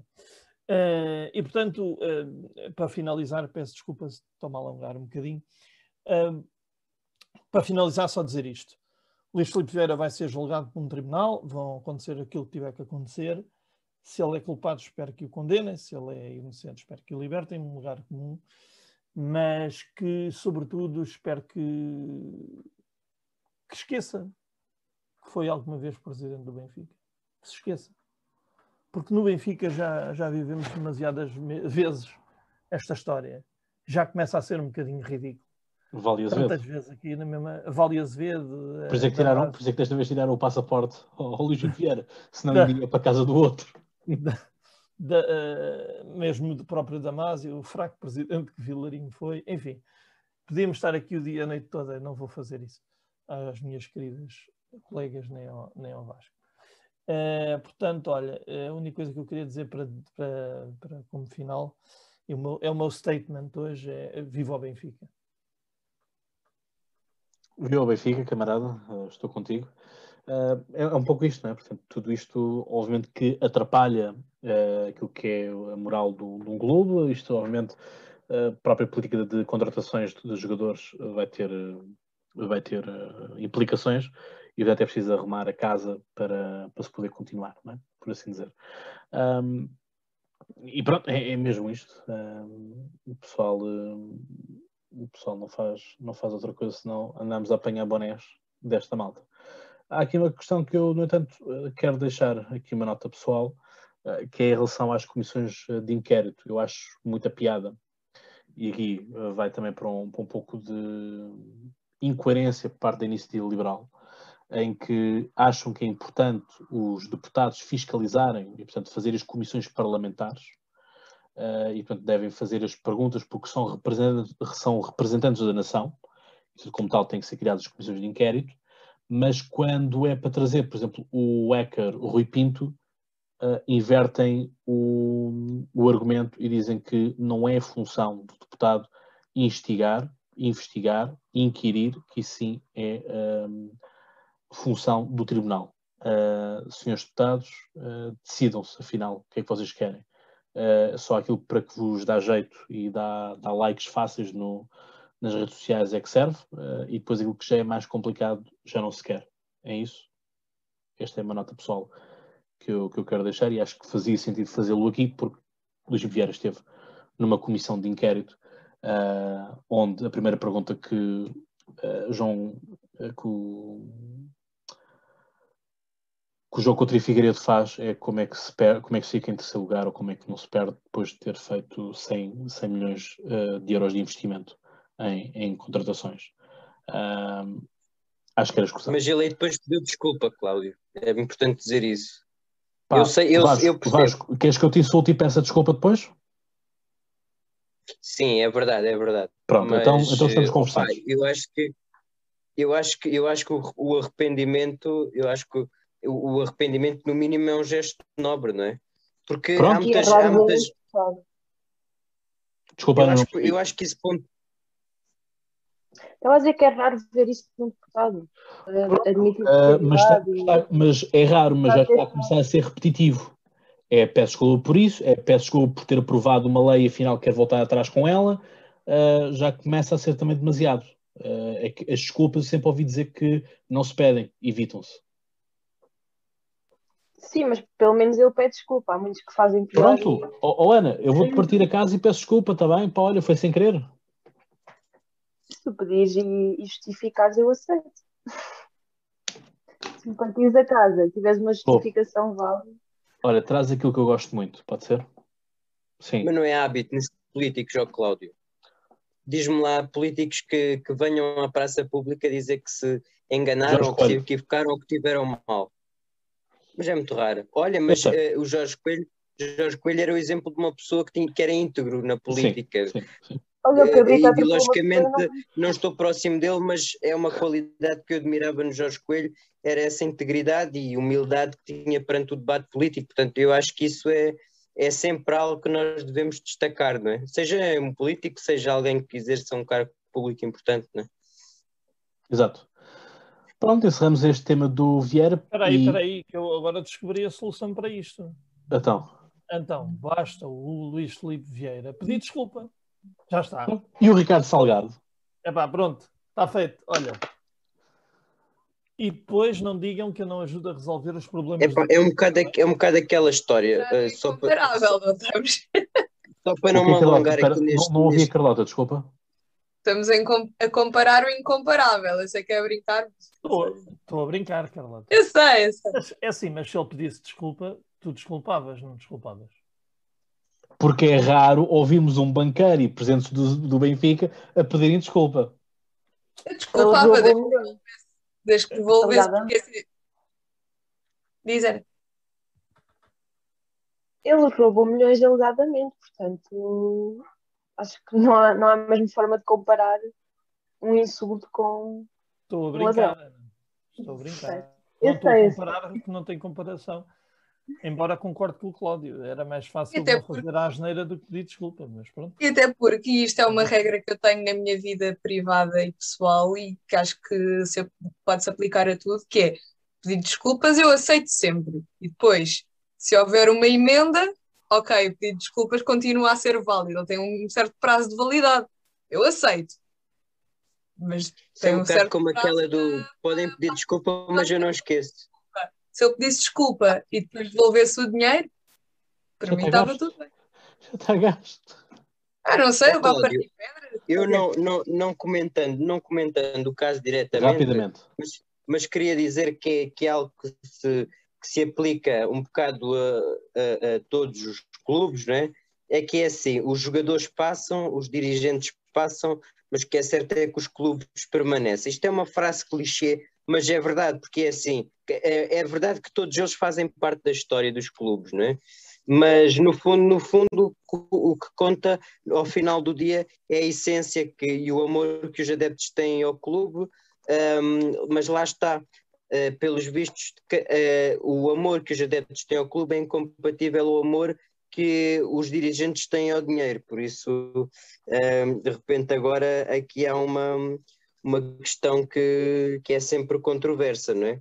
Uh, por aquilo que eu percebi, um, o Vieira arrisca de eh, ser expulso de sócio do Benfica, não é? tal como o Bruno Carvalho foi expulso do Sporting, caso venha a ser comprovado aquelas, portanto, os comportamentos, as infrações que cometeu nesta, nesta operação que agora lhe deram o nome de Operação Cartão Vermelho, portanto, isto, os nomes das operações acabam por ter sempre estes nomes estes é, nomes uh, engraçados. É, e é um bocado aquilo que o Emanuel dizia, não é? Se o Luís Filipe Vieira, numa primeira fase, uh, que começou por, por uh, cair, ehm, não é cair em graça, é, como é que eu ia dizer?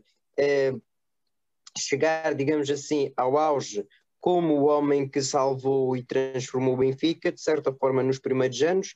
Aliás, não deixa de ser curioso que ele entrou pelo, pelo Benfica, para o Benfica pelas mãos de Manuel Vilarinho e entrou como gestor. Portanto, entrou como gestor e sai como ladrão, digamos assim, não é? Ou como oportunista, digamos assim. Portanto, isto não deixa de ser um facto que é curioso, não é? Entrar-se como gestor e depois sair-se como presidente, que de certa forma hum, desviou dinheiro e é um dos maiores uh, devedores do, do novo banco, não é? E, portanto, um, as coisas são o que são, um, e portanto o que interessa no fundo, ao fim do dia, é, não, não são os presidentes, é o número de títulos que têm os clubes é o prestígio que têm os clubes. Agora, provavelmente, o Benfica mais tarde ou mais cedo terá as eleições. Não sabemos provavelmente João Noronha Lopes será candidato, provavelmente Rui Costa será candidato e provavelmente Rui Gomes da Silva, que eu não me candidataria se fosse Rui Gomes da Silva, porque ele teve um 2% nas últimas eleições. Portanto, eu, eu sinceramente, só se for para ter 0,5 ou para, ou, para ter, ou, para ter, ou para ter menos ainda, e portanto, um, de maneira que, que é assim, vamos lá ver, vamos lá ver, um, vamos lá ver as questões. Portanto, é, é assim, é o que é, Cláudio. Muito bem, olha, estava eu então a dizer que uh, essa frase que tu disseste de que os jogadores passam, os presidentes passam, mas os clubes ficam, é uma frase francófona, sabes? Uh, Le président passe, mais la République reste. Portanto, obrigado por, por este momento. Tinha que ser, tinha que ser o momento francófono do dia. Uh, portanto, temos os statements do dia e, portanto, há pouco uh, a Ana, Ana estava-nos a falar aqui da, do Cabrita não ser capaz de nos pedir desculpa, vamos falar justamente sobre Eduardo Cabrita. Pois é, temos Eduardo Cabrita agora lembrou-se de culpabilizar o Sporting. Uh, Carlota, diz-me há quanto tempo é que o Sporting foi campeão? Pai, há dois meses? Foi em maio. Foi em maio, portanto, dois meses. Estou certo. Uh, portanto, dois, dois meses a caminho do, dos três. Um, e isto parece-me um tanto estranho, como é que era um assunto morto e encerrado, já estávamos a ter as, uh, as novas, as novas já não estávamos com os bloqueios à área metropolitana de Lisboa, portanto já estávamos com o, país todo uh, com os bloqueios da gestão, questão de, de, de entrarmos nos restaurantes, um, entrarmos no, nos restaurantes e portanto temos que mostrar o certificado e não sei o que, não sei o que mais. Um, e portanto, isto a mim era-me importante de percebermos, ao fim e ao cabo, o que é que isto uh, iria, um, iria dar. Ora, aquilo que me apraz dizer é que isto é voltar à vaca fria, tal como comecei no início do, deste episódio. Uh, não havia nada que fizesse sentido fazer isto. Era a mesma coisa que voltar a pegar no arreal da IEL. Uh, e, portanto, porquê? Porquê não faz sentido? Uh, Cabrita já tinha sido bombardeado. Uh, eu, no, na minha conta pessoal do Instagram, uh, usei uma citação inteligentíssima de, na, na, grande série que eu tanto gosto, House of Cards, para mim a melhor série de todos os tempos, com o Kevin Spacey, que foi cancelado, mas papel sensacional quanto Frank Underwood, em que ele diz que quando estás a ser comido, mata e dá algo ainda mais fresco. Uh, portanto, estamos numa polémica, temos que ser capazes de desviar esses holofotes de nós para passar a pôr uns holofotes de outra coisa qualquer. Portanto, imaginem que uh, no início Eduardo Cabrita, vamos assumir que isto tinha acontecido agora, portanto o Sporting era campeão, tínhamos tido aquilo tudo, uh, e ele fazia agora uma revelação qualquer de que uh, quando recebeu a pasta de Ministro da Administração Interna, enfim, tinha tido já uma socialista, a Constância Urbana e Souza, mas que Miguel Macedo, por exemplo, que tinha sido Ministro da Administração Interna de, de Paulo, de, de Passos Coelho, tinha posto lá um problema qualquer no, no Ministério. Isso poderia fazer algum sentido porque voltaria-se com fantasmas do passado, etc, etc. Neste momento não faz sentido nenhum. E como uma polémica com Cabrita não vem só, ele faz esta polémica com o Sporting, uh, e o Sporting faz um ricochete uh, no, seu, no seu comunicado, e é um ricochete bem mandado, uh, e nós conseguimos depois olhar para aquilo que eram as declarações que tivemos pelo secretário de Estado da Juventude e Desporto, João Paulo Rebelo, que disse: Nós estamos em conversações com o Sporting, estamos a preparar a festa, e já íamos com um mês antes do Sporting ser campeão, basicamente, um ou dois meses antes. Um, Portanto, as coisas estavam assim encaminhadas desta forma. Eduardo Cabrita vem dizer que o Sporting afinal não, não cooperou, o Sporting vem dizer que sim, e como se ainda não bastasse, afinal de contas, o Sporting fez uso abusivo daquilo que era um, o direito à manifestação, é? e portanto agora vamos rever a lei sobre a questão do direito à manifestação. Portanto, eu honestamente assim, eu começo já a ficar um pouco em paranoia, porque este governo parece que está a querer limitar as, as, as liberdades. Eu, eu, vocês sabem que eu não acredito em teorias da conspiração e acho que disse isto também em episódios, mas o Grand Reset parece que está mesmo a acontecer. Uh, porque também podemos, nós, cidadãos, uh, não te rias, Emanuel, que isto é um assunto sério, uh, porque nós, um, isto começa, isto vai, vai tipo um pedacinho em pedacinho. Primeiro, a Carta dos Direitos Humanos uh, na era digital. Portanto, o pessoal já não vai, já não vai poder protestar na, nas redes sociais porque isto é desinformação. Depois é agora esta coisa de revermos, afinal, uh, esta parte toda de, de, de, direito à administração. Depois, Ana, vou, vou dar-te trabalho. Depois temos a questão de que, ah, não queres ser vacinado? Então a gente vai montar um, um estratagema nacional em que tu vais ter que ser vacinado. Mesmo que os relatórios sobre os efeitos da vacinação só sejam publicados em 2023. Portanto, aquilo que nós temos agora publicados é relatórios sobre se é eficaz ou se não é eficaz, mas os efeitos colaterais da vacinação só são publicados em 2023. Portanto, quando tiver uh, crescido suficientemente uh, o, o, braço atrás das costas, uh, já estou a crise, Manuel, é que vamos poder ver este relatório. Um, e depois temos um estado de emergência que foi banalizado a torta direito. Portanto, ah, Estado de emergência. Ah, mas depois não temos estado de emergência, estamos em estado de calamidade. Portanto, como estamos em estado de calamidade, podes pôr mais um dedo. Exatamente, cinco. Como estamos em estado de calamidade, podemos fazer coisas que depois, enfim, uh, temos pessoas coitadas, como o Emanuel, que ao fim de semana agora anda a aturar constitucionalistas de meia tigela, uh, de pessoas agora que se lembraram que afinal que tem uma Constituição, a minha Constituição por acaso está aqui, está, está, está sempre aqui presente, um, Portanto, lá está. Eh, não faz sentido aquilo que também anda sem um, um excessivo com. Parece agora toda a gente, sobretudo os liberais, uh, criticavam tanto o João Ferreira, porque o João Ferreira é que dizia, mas na Constituição, a Constituição, parece que agora viraram todos os PCPI, agora a Constituição, a Constituição de Abril é que importa. E como o prometido é devido, bem, já temos duas, já temos duas, uh, duas crises. Um, vamos tocar a primeira para o Emanuel. E vamos tocar a segunda para a Carlota, claro fala-se liberais, a Carlota tem que logo vir em defesa da dama. Emanuel, força. E eu agora, como sou um grande cavalheiro, vou deixar a Carlota falar primeiro, antes de carregar já no botão de crise assim que ela abre a boca. Obrigada, e agora vais ficar surpreendido que a minha crise era do Cláudio ter dito já te dou a crise, Emanuel, e não se calar, porque quando somos nós que estamos a falar, ele carrega logo no botão. Não, que é sabes, para isso que sabes, ele serve, é para ser carregado. Sabes, sabes bem que isso não é verdade. Sabes que eu deixo sempre as pessoas uh, procurarem concluir o seu raciocínio. Eu estava no, no, último, no último quinto ponto de explicação. Portanto, e, e como que sou eu quem tem o botão na mão?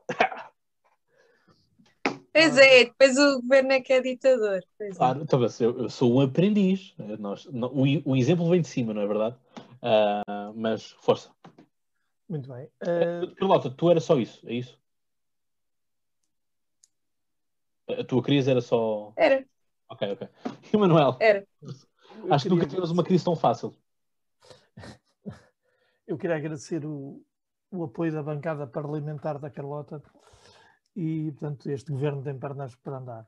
Enfim, uh, Cláudio, tu que estás a dizer aí, uh, estás a enumerar uma série de factos sem conexão uns com os outros e, e aproveitar isso para dar a tua perspectiva aureliana. O que eu gostava era que vocês ouvissem o Cláudio a falar no dia a dia, porque iam ficar com outra impressão da pessoa que ele é. é Sou eu próprio, sim. Mas continua a falar. Obrigado. Pronto. Não, não, eh, gostava, gostava muito que, que, que ouvissem falar para, para perceberem que isto é só mais conversa de meia de gela. Porque. É, Como assim? Onde é que eu estou 5 A questão é. Não. Diz-me onde é que eu estou 5 Se deixares falar, eu digo. A questão é, hum, não há nenhuma, não há nenhuma, nenhuma correlação. Primeiro, a incoerência vem da não correlação com esses factos. Portanto, uh, os efeitos da vacina não podem ser estudados antes da vacina ser dada, isso, que, isso não cabe na cabeça de ninguém, não é? só, só os efeitos dos estudos, mas a aplicação real tem outros, tem outros impactos, um, que só serão depois revelados a seu tempo, obviamente. Um, disseste mais o quê? O que é que disseste mais? Mas o que, eu falei, o que eu falei da questão da vacinação é a questão de o Estado estar, uhum. ter-nos dito que a vacinação é voluntária, uhum. mas está a arranjar mecanismos para tornar Bom, obrigatório. Já, já há muitas vacinas. Esse, esse é o ponto. Mas já há muitas vacinas que o são. Muitas vacinas que tu levas e eu nunca vi ninguém a puxar ninguém por um braço para ir, para ir levar a vacina.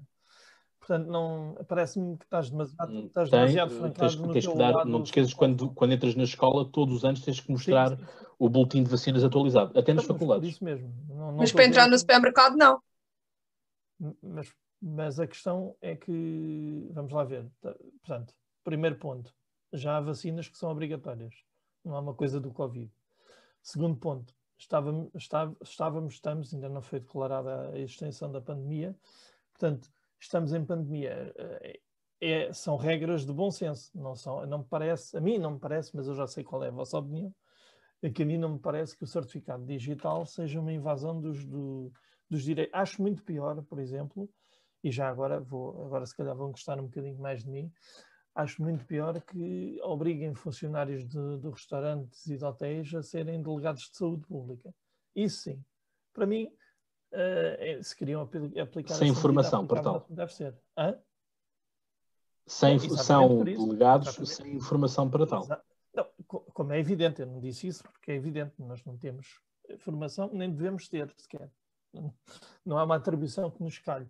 Uh, mas portanto estas duas acho que já já falei. Tu, e tu falaste mais outra coisa uma terceira coisa. Ajuda-me. Eu falei de cinco. Portanto para mim é a questão de como este governo está a fazer aqui uma reversão das coisas. A cortar as liberdades aos poucos. Pá, aos poucos e poucos, isto parece que está um caminho. Uh, eu não quero acreditar nisto, eu não quero acreditar que o Portugal, um país da União Europeia, com um governo uh, socialista, foi um partido que uh, combateu, teve pessoas a serem exiladas. Aliás, o Partido Socialista teve que nascer no exílio na Alemanha uh, estejam agora aqui a entrar numa lógica venezuelana. Eu não quero estar a entrar aqui pelo discurso do Chega, mas é quase o que dá vontade. Uh, parece que estamos aqui a fazer uma venezuelização das coisas. Pedacinho a pedacinho vão sendo cortados, tipo, pelas entrelinhas, liberdades e garantias. Pois, uh, ora bem, aí é que está o problema, é que o que dá vontade nem sempre é o que tu deves fazer. Pronto, então é mesmo isso. É mesmo esta a mensagem que eu queria deixar. Às vezes dá vontade, mas a gente não pode fazer tudo o que nos dá na vontade. E outra coisa é que nós estamos cá também para fiscalizar o governo e insurgir-nos, como fizemos com a Carta dos Direitos para dos Direitos Humanos para a Era Digital. E estamos cá para, para o fazer sempre que for necessário. E agora vamos dar a volta ao círculo. Que continuamos à espera da resposta do Presidente da República para quem nós enviamos uma carta aberta. Mas vamos, vamos esperar que, que ele nos responda. Certamente tem mais cartas para ler. Quando chegar a nossa, ele há de responder. Ou não, lá está. Um, e portanto, para fechar aqui o círculo, o círculo, e falar agora do meu amigo Gabrita, A minha pergunta da praxe é: o Cabrita, Cabrita já se demitiu? Não, ainda não, não é? Portanto, hum, esta atribuição nova de que o Ministro da Administração Interna tem de nos de, saber quando é que nós usamos ou abusamos dos nossos direitos, também não sabia, não, não, não, acho que não vinha no juramento que ele fez. Portanto, as funções que lhe foram confiadas não, foi, não foram essas e claramente quem está a extravasar é ele, porque o Sr. Cabrita tem que se lembrar é que ele trabalha para nós e não o contrário. Espera, disse. É isso, já, já disseste. Uh, Ana. Não tenho agora realmente muito a dizer, mas pronto, só, só queria fazer aqui um apelo para os nossos defensores da democracia e do 25 de Abril que, que agora que o Cabrita quer rever o direito à manifestação continuam caladinhos. E ainda não vi ninguém desse, desse lado manifestar-se relativamente a isto. E acho que o, que o Sr. Cabrita, em vez de andar a rever as parvoíces que tem feito, agora decidiu vir rever um, um direito democrático um, e que representa a nossa liberdade enquanto democracia liberal. Acho um bocadinho ilógico. É, lá está, para mim, é estes pedacinhos a pedacinhos que me vão assustando e vão-me pondo em, em paranoia. Uh, Emanuel, uh, eras tu que ias falar a seguir, mas já acho que já disseste tudo que te pretendias, certo? Não, sim, sim, claro. Já está. Não, não, não, sim, sim, claro. Não vou falar mais, sim, já disse tudo o que tinha para dizer. Claro está. Eu, eu para o Cláudio tenho que falar assim, porque senão ele não entende. É. Uh, se fosse em francês, percebia-te logo à primeira. Carlota. Eu concordo contigo, Cláudio, uh, 100%. Eu Obrigado, também não, não, não quero acreditar. Ah, não é por isso. Tipo, eu, eu, todas as vezes que defendi os barbecues e afins, eu fiz esta ressalva. Não é por ser um barbecue ou por ser o que quer que seja. Uh, o que está tá em causa é algo muito mais fundamental. E, e o facto de um, de um ministro achar que pode dizer isto naturalmente, ainda por cima sobre um assunto, isso para mim nem é, nem, é, nem é questão, mas é uma agravante, ainda por cima sobre um assunto que já estava morto e enterrado, em que a culpa foi dele. Um, é, é, gravíssimo, é gravíssimo supor só que ele pode achar que pode dizer isto sem consequências nenhumas. É gravíssimo saber que isso é verdade, que ele pode dizer isto e não vai haver consequências nenhumas. Um, e depois outra coisa que é gravíssima também, que é, eu, eu tenho estado a notar na, na atitude das pessoas, uh, que é aquilo que eu faço é, é sempre aceitável. Aquilo que os outros fazem é que é perigosíssimo.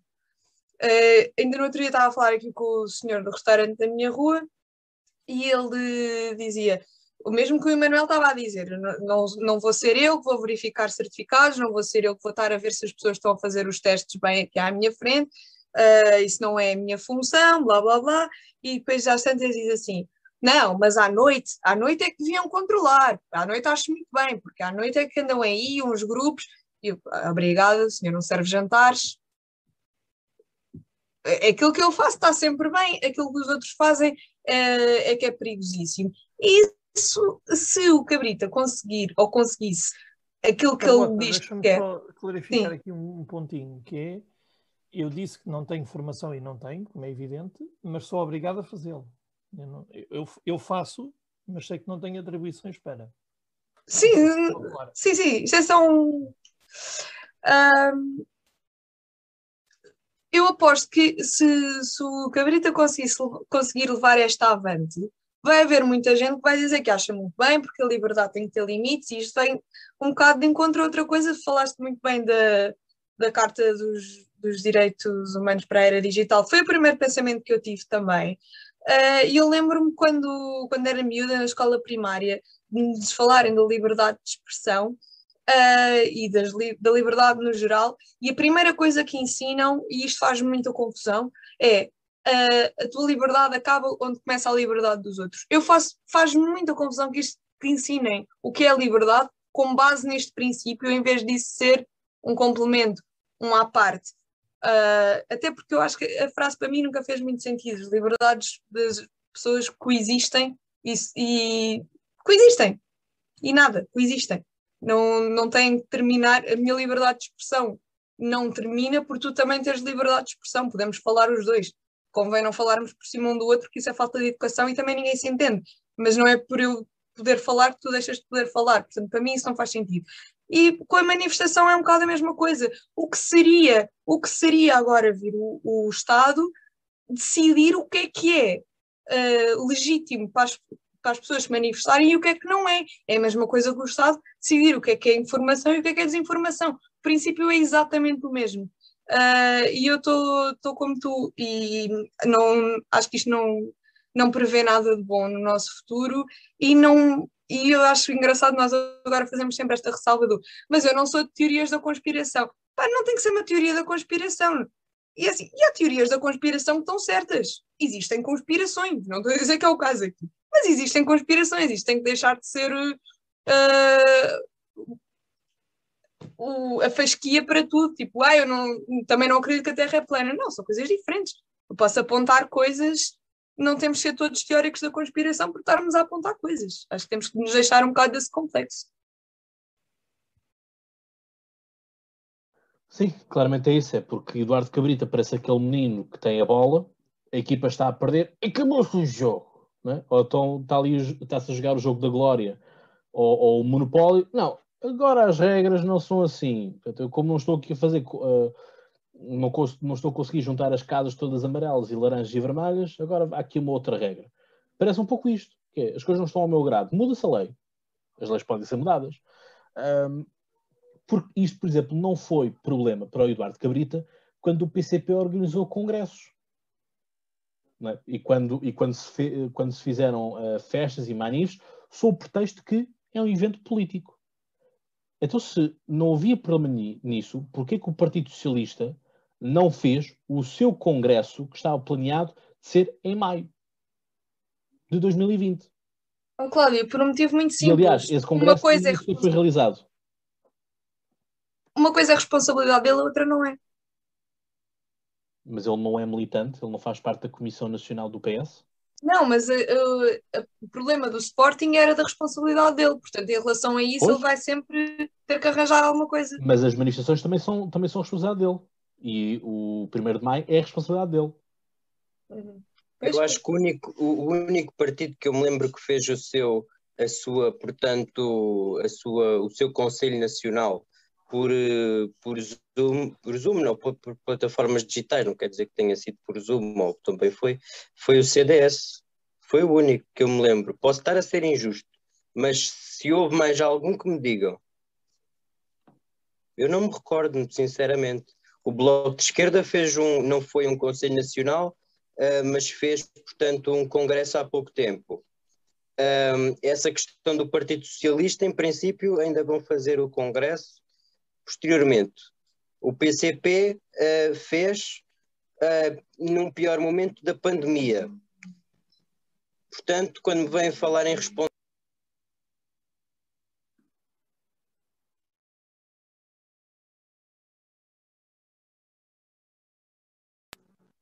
Ouviram alguma coisa? Não. Hum, pouco. Espera aí, espera aí. E agora estão a ouvir? Sim, sim, sim, sim, continua. Foi porque me estavam a ligar e então isto não, não estava a conseguir ouvir. Mas estava a dizer que estava-vos a perguntar se viram mais algum partido a fazer um, um congresso online uh, ou, por, ou por meios digitais. Um, o PCP teve aquele congresso. A CGTP, a CGTP fez, fez, fez os festejos do 1 de maio uh, tudo online. A CGTP. Uh, desculpem, a UGT. Desculpem, desculpem, o GT. Exatamente, exatamente, o GT, porque a CGTP fez, fez presencial. Mas lá está, são muito poucos os exemplos, porque é assim, um, não estou a dizer que todos os partidos sejam populistas, mas aquilo que eu queria dizer é que um, o facto de se juntar as pessoas e tudo mais um, não é a mesma coisa do que fazer um congresso online ou por, por um meio digital qualquer, nós sabemos disso. Um, o impacto que tem não é o mesmo e, portanto, um, eu direi que por, pelos partidos mais à esquerda há um certo populismo, digamos assim, um, e portanto são os mesmos que são os donos da Constituição e que se advogam dos grandes defensores da Constituição uh, e dos direitos políticos, e portanto uh, há Constituição para tudo. Mas uh, outras medidas, por exemplo, agora a questão das subidas do, dos combustíveis, nós não vemos o PCP reivindicar uma descida dos combustíveis, um, porque isso não seja uma, uma medida menos constitucional. Portanto, uh, mas, ou, mas repara aqui uma assim... coisa: há, há uma coisa muito simples que é a esquerda, tradicionalmente, é a favor de impostos. A direita, uh, portanto, a esquerda é quem aumenta os impostos. E tradicionalmente a direita é quem baixa os impostos. A questão é que Portugal consegue ser um paradoxo brutal que temos o inverso, seja, temos uma direita que aumenta os impostos para compensar uh, as bancarrotas que o, que o Partido Socialista faz e temos um Partido Socialista que tradicionalmente baixa os impostos. Uh, é, baixa este... os impostos, mas só baixa os impostos que convém. Sim, mas, mas a narrativa não, é esta. Porque não há política, Cláudio, que tu digas assim, que é uh, vamos descer estes impostos e subir aqueles impostos, ok? Isto está inscrito no Orçamento de Estado, vamos cumprir.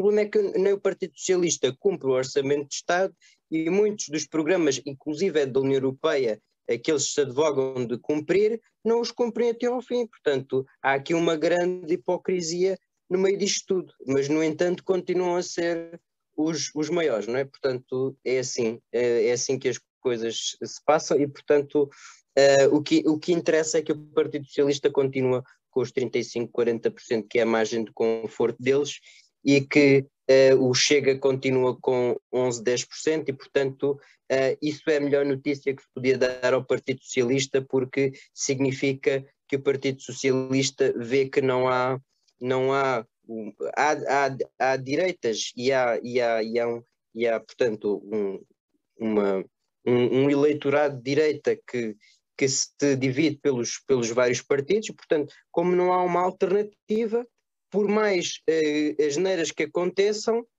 uh, uh, não, há, não, há, não há nada que, que mude, mude esta circunstância e nós estamos condenados, infelizmente, pelo menos pelas minhas contas, até 2026, a mais uh, uns anos do, do governo socialista e, portanto, vamos lá ver. Eu, eu tenho muito pouca esperança que que a questão, que a questão melhor, eh, porque nós temos só, só uma certeza, é que se... Eh, Vamos terminando, Vasco. Pouco, sim, vou para terminar. Se dentro de pouco tempo, um ano, um ano e meio, as coisas estiverem muito piores, eh, é mais provável que possa existir uma alternativa política, não por mérito da direita, mas mais por mérito, de mérito do Partido Socialista e dos partidos à sua esquerda.